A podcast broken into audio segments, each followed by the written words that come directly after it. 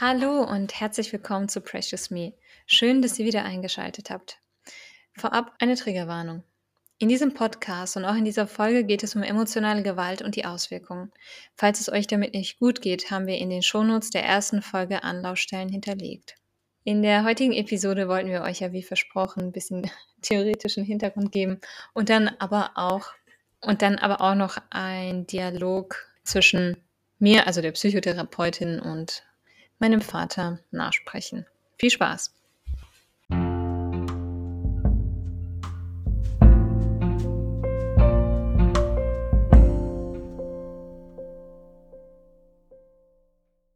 Wir werden über mögliche Ursachen sprechen, die dazu führen können, dass eine narzisstische Persönlichkeitsstörung entsteht, sich bildet. Und ja, zur Entstehung des Narzissmus gibt es zwei konkurrierende Theorien. Die eine besagt, dass spätere Narzissten nach Strich und Faden verwöhnt wurden. Durch die Eltern von jeder Frustration und Enttäuschung abgeschirmt, konnten sie demnach nie ein realistisches Selbstbild entwickeln und hegen auch als Erwachsene noch entsprechende Erwartungen an ihr Umfeld. Die zweite Theorie erklärt das großspurige Verhalten ganz im Gegenteil mit frühen Kränkungen. Jedes Kind möchte wahrgenommen und anerkannt werden, was ja total normal ist. Wird dieses Bedürfnis nach Liebe und durch die Bezugsperson missachtet oder stark an Leistung geknüpft, bildet sich der Narzissmus als eine Art Selbstschutz aus. Genau, also aus psychologischer Sicht kann man da sagen, die erste Theorie, die vor allem ähm, darauf abzielt, dass das Kind wirklich geschützt wird vor äußeren Frustrationen, einfach vor allen möglichen Kränkungen und dadurch kein realistisches Selbstbild, aber auch von der Realität einfach kein korrektes Bild erhält und quasi in so einer Schutzblase lebt und dementsprechend auch versucht, das aufrechtzuerhalten, weil das ist ja auch ein schöner Modus, wenn du ständig in dieser Schutzblase bist. Ja. Und die zweite Theorie, das ist eher eine psychoanalytische Erklärung, dass tatsächlich vor allem ähm, auch in der Interaktion mit der Mutter, dass so viele Kränkungen entstehen. Das ist, ähm, wenn ich mich nicht falsch erinnere, vor allem auch so eine so eine depressive Kränkung und dass die Kinder dann versuchen, sich aufzuwerten als Schutzmechanismus tatsächlich. Ja, was ja total spannend ist, das war mir jetzt gar nicht so bewusst, sondern dir eher, ähm, dass die erste Theorie oder die Forschung, es gibt nicht allzu viel Forschung in dem Bereich, weil es ist ja auch schwierig, rückblickend das mhm. herauszufinden, weil oft sind das ja so retrospektiv, dass man Erwachsene fragt und die dann rückblickend quasi einschätzen, wie das war was willst du ein zweijähriges Kind fragen oder ein dreijähriges Kind? Das ist ein bisschen schwierig und dann musst du ja auch wissen, in, unter welchen äh, Bedingungen etc. Es gibt aber eine Studie, war ja ein ganz cooler Titel von der Uni Zürich, Kleine Götter oder vernachlässigte Küken, wie Narzissmus bei Kindern entsteht. Und die haben tatsächlich 565 Kinder und deren Eltern viermal in Abständen von sechs Monaten befragt. Und die Studie deutet eher darauf hin, dass die soziale Lerntheorie als Ursache herangezogen werden kann. Das heißt, die Überbewertung durch die Eltern hat dort nämlich eine Zunahme an narzisstischen Verhaltensweisen bei den Kindern vorhergesagt. Finde ich total spannend. Also habe ich nicht gedacht. ich dachte mit ja, aber ja, vielleicht können wir das ja auf unsere Familien anwenden. Wie war das bei deinem Ex-Partner? Also das ist das Interessante bei mir, dass ich jetzt auch seine Kindheit ein wenig kannte. Ja, ich deswegen auch. Deswegen ein Bild von ihm, ja, ja. Das, deswegen, dass ich so ein Bild von ihm noch aus, der, aus seiner Kindheit habe und das Puzzleteil so füllen kann ein bisschen. Ähm, ich habe ihn in, in, Erinnerung, dass er ziemlich verwöhnt wurde, dass er auch ähm, sehr von, von, von, der, von der Vaterseite, von der Familie auch verwöhnt wurde, weil er seinem Vater sehr ähnlich ist, ja. vom Aussehen her auch. Und ähm, ja, er war so das beliebte Küken der Familie, denke ich mal. Mhm. So das letzte Kind, das sehr. Ja, stimmt. Mh, mm, das, der sehr verwöhnt wurde. Und ja, im Vergleich zu seinem älteren Bruder zum Beispiel, der dann sehr seiner Mama ähnlich war, hab, also so habe ich das halt wahrgenommen auch schon immer, dass er, der ältere Bruder, dann immer so sehr ruhig, sehr zurückgezogen war. Und ich kann mhm. mir halt vorstellen, dass er das schwarze Schaf dann wahrscheinlich war. Oder vielleicht auch nicht viel abbekommen hat, kann mhm. ich nicht beurteilen, aber er war sehr ruhig und undercover. Ja. Äh, Im Gegensatz zu ihm, also zu meinem Ex-Ehemann, der sehr extrovertiert war und immer sehr viel halt zum Beispiel, ich war ein sehr leises Kind, das, ähm, das verlorene Küken, das nicht sehr Mhm. viele Spiele kannte und so. Und er hatte extrem immer dieses: „Komm, ich bringe dir das jetzt bei. Komm, wir Mhm. spielen das jetzt. Ich zeige dir jetzt, wie das geht. Ich kenne das, ich weiß das.“ Und, ähm, ich habe Ich mochte den ja überhaupt nicht. Ja, du ka Boah, das ich so mochte den überhaupt nicht. Und ich fand das immer voll nett, dass diese halt, das ist dieses, glaube ich ich weiß nicht, ich fand das zum Beispiel immer sehr nett, dass er mir das alles beigebracht hat, weil ich das wirklich nicht kannte. Ja, aber der war immer so erwachsen. Also, der hat als Kind schon so getan, als ob er 'n Erwachsener wäre und alles besser Aber ich wüsste. muss was sagen, ihr seid auch gleich alt gewesen. Ich war jünger. Ich war Ja, also, ich meine, ich war es ist zwar jetzt nicht so 'n großer Altersunterschied, aber für mich Ja. war das dann schon so okay. Ich mochte seinen Bruder viel mehr. Mit dem habe ich viel mehr Ich gespielt. mochte beide, aber ich meine, so jetzt in als Kind mochte ich schon immer beide, aber so ich habe halt mehr Aufmerksamkeit von ihm bekommen in dem Mhm. Moment und das hat mich dann halt natürlich als Kind dann sehr glücklich gemacht, dass er mit mir spielen wollte und so, Ja. weil ich halt immer sehr alleine war auch als Ja. Kind. Hat, glaube ich, 'ne ro große Rolle dabei gespielt. Ja. Weißt du, was ich grad denke? Was? Ich bin ja eigentlich als goldenes Küken aufgewachsen. Vielleicht mochte ich ihn deswegen nicht. Und nicht das verlorene Küken. Ja, vielleicht waren wir uns da einfach zu was heißt ähnlich, aber vielleicht hat er dann zu viel Aufmerksamkeit eingefordert und das ist mir total gegen den Strich gegangen. Wo ist meine Ja, eben, wo ist Aufmerksamkeit? meine Aufmerksamkeit? Weil ich bin ja total in dieser Blase aufgewachsen. Ich bin ja so auf Händen getragen worden von Papa. Meine Tochter, meine Tochter, also von Kindheit an, Mhm. wirklich. Egal, was ich gemacht habe, es war alles toll. Also und vielleicht habe ich ihn deswegen nicht gemocht. Und bei mir das Gegenteil, weil ich die ganze Zeit alleine war und dann jemand kommt Mhm. und sagt: „Komm, ich ich mache das jetzt Ja. mit dir, ich bringe dir das jetzt bei. Komm, wir machen das, wir wir wir Ja. spielen jetzt zusammen. Ich will mit dir spielen.“ Und ich bin dann so: „Oh.“ Ja, Also, das kann also, sein. ist schon weil der der der Bruder, den mochte ich ja auch, aber der war dann immer so: „Ja, ich spiele jetzt mit“ und saß einfach dann ganz leise Ja. dabei. Also, Ja. ich ich mochte halt der hat ja auch mit mir gespielt, aber auf Mhm. leise Art und Weise. Und dann hatte ich so 'n Ja. Bild halt, ne? Bei meinem Papa zum Beispiel denke ich also, meine Oma, habe ich ja schon mal gesagt, hat Mhm. ordentliche Anteile, ordentlich. Und es musste immer also, Ma Oma war sehr autoritär, extrem autoritär. Das ist sie teils immer noch. Sie macht das nur 'n bisschen geschickter inzwischen. Aber so ist Papa aufgewachsen und ich denke, er musste auch viel Verantwortung übernehmen. Der hat viel Kränkung erlebt, weil Oma ist Mhm. wirklich sehr kränkend kann kränkend sein, ohne dass sie's will, denke ich auch irgendwo. Das ist so automatisiert. Aber ich denke, Papa hat echt extrem viel Kränkung abbekommen in der Familie und nach außen hin wurde er aber so hochgehoben Mhm. und so als Vorzeigekind. Und natürlich, wir sind ja 'ne tolle Familie und das muss man ja auch nach außen präsentieren und er ist ja der Erstgeborene. Und deswegen kann ich mir auch vorstellen, dass bei Papa so 'ne Mischung aus beidem ist, aber so grundlegend, also, bis in jede kleinste Zelle tatsächlich bei Papa. Und da denke ich, ist es halt nicht nur die soziale Lerntheorie oder nur die psychoanalytische Theorie, sondern auch irgendwo das Modelllernen. Ich Mhm. denke, Papa hat echt viel von Oma gelernt. Mhm. Einfach an aufgrund ihrer Verhaltensweisen. Wir hatten ja auch besprochen, es gibt einen genetischen Anteil, der dazu beitragen kann. Aber ich denke, da sind einfach sehr viele Sachen zusammengekommen, dass Papa dann auch so geworden ist, wie er ist und auch aktuell ist, ja, weiterhin. Ja, ich kann ich habe ich kann mir das auch bei meinem Ex-Ehemann ungefähr so erk erklären halt, dass er auch sehr viel Modelllernen gemacht hat. Also, nicht, dass er unbedingt er er wurde verwöhnt, denke ich mal. So hat Mhm. er's mir auch so 'n bisschen beschrieben. Aber, ähm, dass er halt sehr verwöhnt wurde auch von von der Oma und so, weil er Mhm. dem Vater sehr ähnlich war. Ja. Aber dass er dann, ähm, nicht unbedingt, äh, viele also, bestimmt hat er Kränkungen erlebt, aber dass er jetzt nicht so krass gekränkt wurde wie so 'n schwarzes Schaf in der Familie, weißt du? Ja, ja. Aber, ähm, wahrscheinlich, dass er dem Vater halt vieles abgeguckt hat und von ihm Ja. gelernt hat, weil Kinder lernen ja, die nehmen ja alles auf. dieses soziale Bild von, ähm, wir müssen so rüberkommen, wir müssen Mhm. das das hat er mir ja auch sehr oft immer die Leute Ja. die Kinder müssen denken, wir wären so und so, wir müssen das beste Vorbild sein und so. Ja. Die Leute sollten das Beste von uns denken, wir sollten uns gut verhalten, dies, das. Ja. Dieses Bild halt, ne? Aber hinterm Bild ist ja eigentlich scheißegal, was er macht, also Ja. Ja, vielleicht 'n paar mögliche Verhaltensweisen, die man bei Kindern schon beobachten kann, ähm, die man bei, bei Erwachsenen auch sehen kann. Also bei Erwachsenen mit narzisstischen Persönlichkeitsstörungen könnte beispielsweise sein, dass sie sehr viel oder extrem viel Aufmerksamkeit einfordern und wirklich immer im Mittelpunkt stehen wollen, ähm, dass sie sehr viel Lob und Anerkennung bekommen wollen. Sie sind sehr schnell unzufrieden, wenn sie beispielsweise nicht im Mittelpunkt stehen und andere irgendwie interessanter sind. Ja, das kann ja sein, dass wir mit deinem Ex-Partner und mir, weshalb wir uns vielleicht nicht mochten.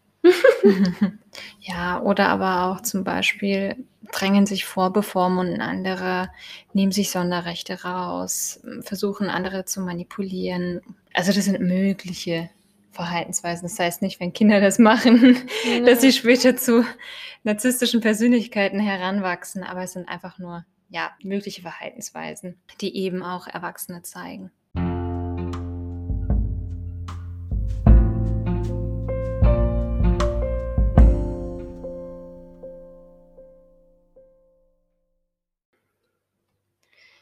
Ja, so viel zur Theorie. Kommen wir wieder zur Praxis. Und zwar wollte ich oder wollten wir euch noch ein weiteres Transkript vorlesen. Das ist auch meine letzte Aufnahme. Und zwar ist das im Mai 2020 und das ist quasi ein Jahr nachdem, ja knapp ein Jahr nachdem Mama gegangen ist. Das ist ja die Situation vor allem mit der, mit der Katze wo Papa mich ja so absichtlich verletzt hat. Und dann ist ja Mama gekommen. Und es war so, an dem Vorabend ist eben, also an dem Vortag ist Mama gekommen für uns.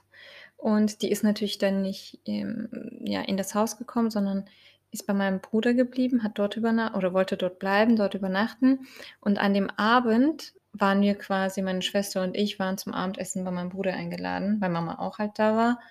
Und da sind wir auch hingegangen. Und ich weiß noch, meine Schwester hat Papa geschrieben, wir sind heute Abend nicht da, wir essen auswärts. Und dann hat er ihr geschrieben, hat ihr geantwortet, sie hat einen Screenshot davon gemacht, hat er ihr geantwortet, ja, schön macht ihr das. Also kannst ja auch schreiben, guten Appetit oder so, ne? Aber der ist so gekränkt von dem, was da passiert. Also ich bin eigentlich gekränkt, weil er mich so behandelt hat. Aber irgendwie ist er eben gekränkt. Ne? So muss natürlich. man nicht verstehen. Genau, natürlich. ist halt so. Ist halt so immer so, ja. Und dadurch, dass wir weg waren an diesem Abend, war er doppelt und dreifach gekränkt. Mhm. Und dieses Gespräch passiert quasi am nächsten Tag. Da steht meine Schwester in der Küche mit ihm. Er ist in der Küche und macht irgendwas. Und ähm, meine Schwester möchte mit Papa reden. Und er lässt aber überhaupt sich nicht mit sich reden. Und meine Schwester sagt dann, die stachelt ihn dann auch ein bisschen an, muss ich sagen. So, ja, mm, wenn du nicht willst, dann mm, also mm. so ein bisschen läppsch. Und dann grätsch ich so ein bisschen rein. Und das ja, wollen wir euch jetzt mal vorlesen. Ich bin wieder in der Papa-Rolle und du spielst mal mich. Ja.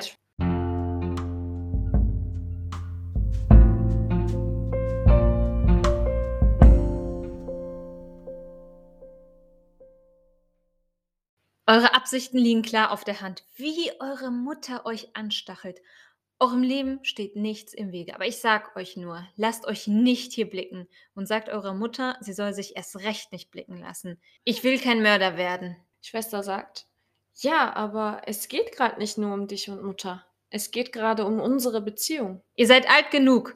Eure Mutter hat euch verlassen. Das gleiche kann ich auch tun und euch verlassen. Das ist überhaupt kein Problem für mich. Schwester, wir hatten eigentlich dran gedacht. Und dann komme ich. Genau. Warte mal einen Moment. Papa, ich verstehe gerade wirklich nicht, warum du gerade eingeschnappt und beleidigt bist. Dass du mich am Vorabend bewusst so gekränkt hast, mir gesagt hast, dass ich dir egal bin und du dir nur Sorgen um das Tier machst und dass du, obwohl ich so traurig war, mich noch trauriger gemacht hast. Und jetzt gerade. Ja, ich sag ja, ich habe als Papa versagt. Ich mache immer denselben Fehler. Lasst mal, bringt nichts. Aus einem sturen Bock wird nichts. Nein. Piep, wie eure Mutter. Wie gesagt, kommt nicht in meine Nähe, denn ich möchte euch nicht traurig und weinend sehen. Das tut. Sorry. ich kann das nicht mal ernst nachlesen. Okay. Denn ich möchte euch nicht traurig und weinend sehen. Das tut mir weh. Ja, aber du verletzt dein Gegenüber. Ganz kurz. Ich glaube, wir würden uns alle besser verstehen, wenn wir nicht im gleichen Haus sind. Denn wenn wir so gemeinsam. Genau! Super! Genau die Gedanken deiner Mutter. Papa, dass Mama gegangen ist, ist ein Jahr her. Wie oft wir uns. Piep! Ihr macht mich noch zum Mörder. Die soll nicht hier hinkommen. Die ist weg. Aber ihre Kinder sind hier, Papa. Ich lebe seit einem Jahr mit dir. Und wie oft wir uns schon gestritten haben. Wegen dir und mir. Was denn für Streitigkeiten? Für was haben wir uns gestritten? Für was? Ja, für was haben wir uns denn gestritten? Weil du uns Sachen vorgeworfen hast. Was hätte ich euch denn vorgeworfen? Dass wir der Grund für eure Trennung sind. Ja, ihr seid mit einer der Gründe, weshalb meine Ehe in die Brüche gegangen ist. Dein Bruder und du. Mhm, genau. Wie gesagt, ich bete für euch, dass euch nichts Schlimmes trifft. Ihr seid meine Kinder, aber bringt mich nicht. Weil ich nicht gekocht habe. Da hast du mich ignoriert. Wie? Weil du kein Essen gemacht hast? Weil ich das Haus nicht gesaugt habe, hast du mich ignoriert. Es kommt euch nur so vor. Also glaubt mir, es ist besser, wenn wir uns trennen. Genau, das sage ich doch. Ich glaube, Da ist die Tür. ich glaube, das ist wirklich besser. Da ist die Tür. Dann haben wir ein gegenseitiges Einverständnis. Nein, verpisst euch. Okay, Papa, ich suche mir eine Wohnung. Aber Wenn du sagst, sofort gehen, frage ich meinen Bruder. von nun an wird alles ganz anders sein. All die Pläne deiner Mutter hat sie erfolgreich durchgesetzt. Papa, du brauchst professionelle Hilfe. Du bist paranoid, du drehst und wendest alles, wie es dir gerade passt. Genau. Ich sag doch, die Tür ist dort. Papa, dass wir uns, Da ist die Tür. Ende. Schwester sagt, wir möchten etwas mit dir besprechen. Nein, hier wird nichts mehr besprochen. Verpisst euch. Schwester sagt, oh, okay, so willst du also unsere Beziehung. Psychotherapeutin? Nein, ist okay. Lass ruhig. Wir sind die bösen Kinder. Ich will euch nicht mehr sehen. Okay, Papa. Ihr macht nämlich genau das Gleiche wie eure Mutter. Und bestimmt gefällt ihr das auch, dass sie einen Keil zwischen uns getrieben hat. Papa, guck doch bitte nur einmal, wo deine eigenen Fehler sind. Bitte. Einmal. Da ist die Tür. Okay. Ich suche etwas und dann sind wir schnellstmöglich weg.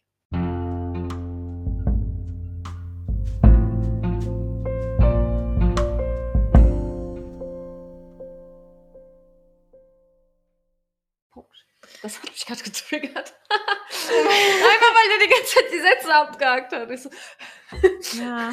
also es ist echt. Ja, wie fühlt sich das an, wenn du so ständig unterbrochen wirst? Wow. Das macht einen wütend. Ja. Also das, das ist echt, ich glaube, ein kerngesunder Mensch wäre auch gekränkt und äh, getriggert, wenn jemand vor dir steht und die ganze Zeit nicht erlaubt, dass du sprichst einfach Ja, und dir nicht zuhört. Du hast eine Wand vor dir. ja.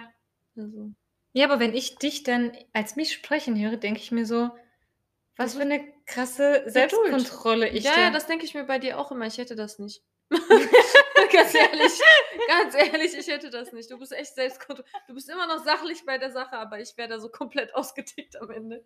ja, Also, obwohl, ich sag das auch immer, ich denke mir, ich könnte das nicht aushalten, aber dann habe ich auf einmal die Geduld immer gehabt mit, Hm. mit meinem Ex-Ehemann. War ich auch sehr geduldig. Also, aber weißt du, ich finde, es ist nicht die Geduld, weil du dir denkst, ich bin jetzt geduldig, ich lasse die Situation nicht ausarten, sondern bei mir ist ganz klar der Gedanke dahinter, wenn ich jetzt einen Fehler mache, wird mir das um die Ohren fliegen.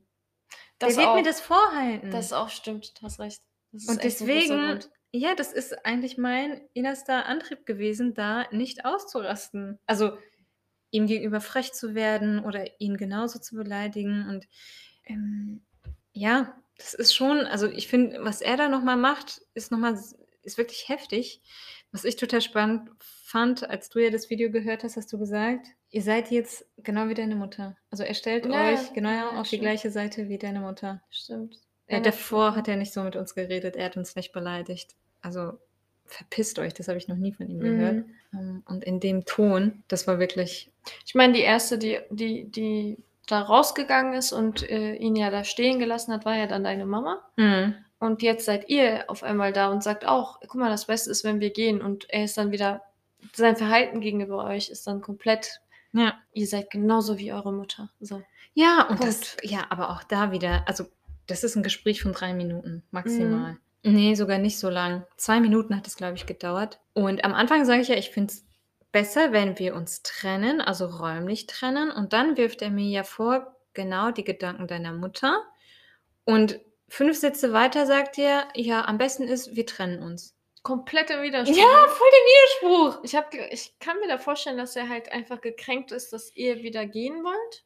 Ja. Und dann ähm, er wieder dieses ähm, verlassen werden, dass damit damit nicht klarkommt und dann am Ende diesen Spieß versucht umzudrehen und sagt: „Ich will euch nicht.“ Genau. Ja, ich glaube Wieder auch. dieser Selbstschutz einfach. Ja.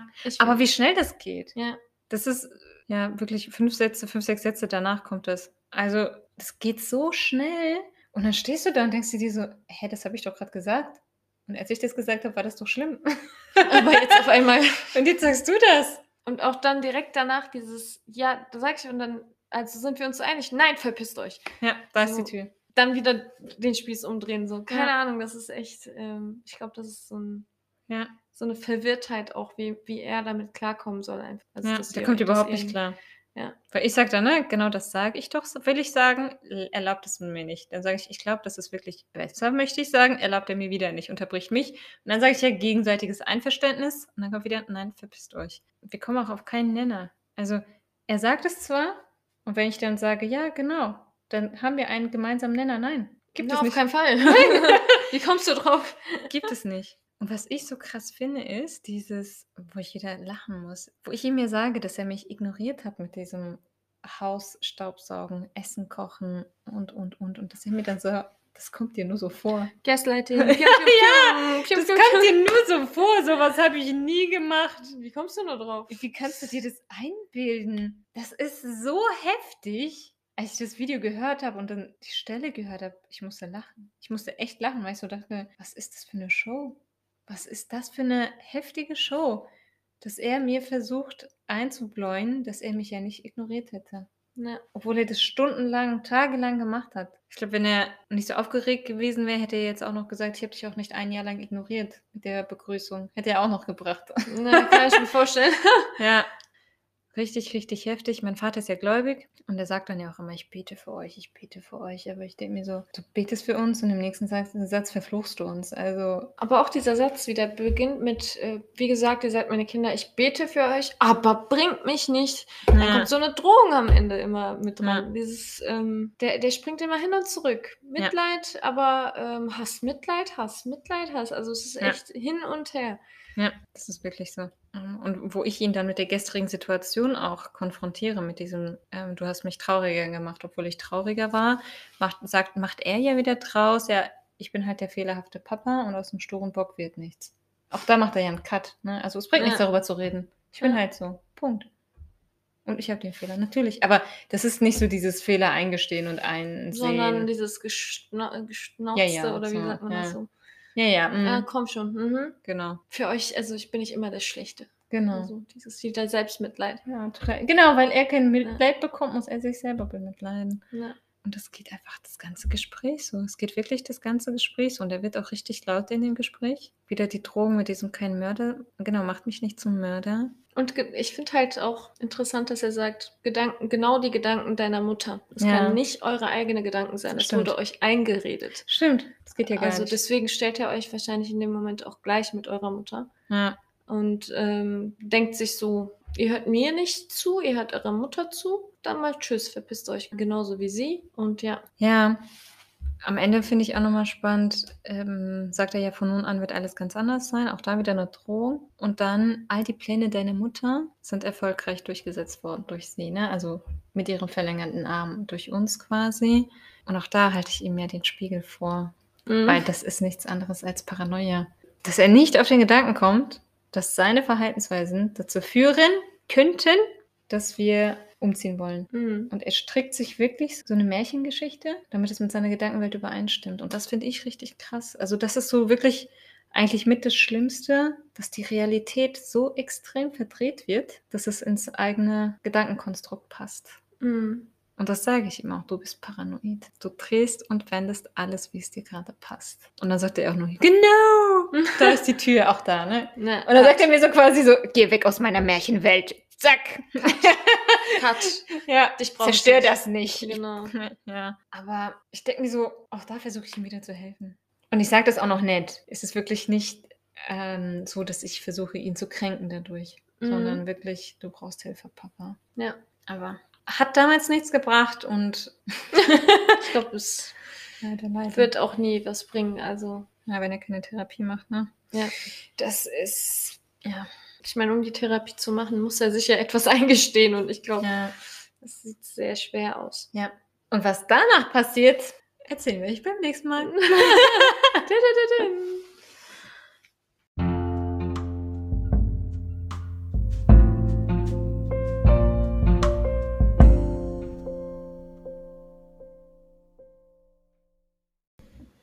So, das war's dann auch mit der heutigen Episode. In der nächsten Episode wollen wir mit der Entwicklung des Narzissmus über die Lebensphase weitermachen und aber auch noch weitere persönliche Erfahrungen mit euch teilen. Ja, wir freuen uns, dass ihr eingeschaltet habt und sagen bis zum nächsten Mal. Tschüss!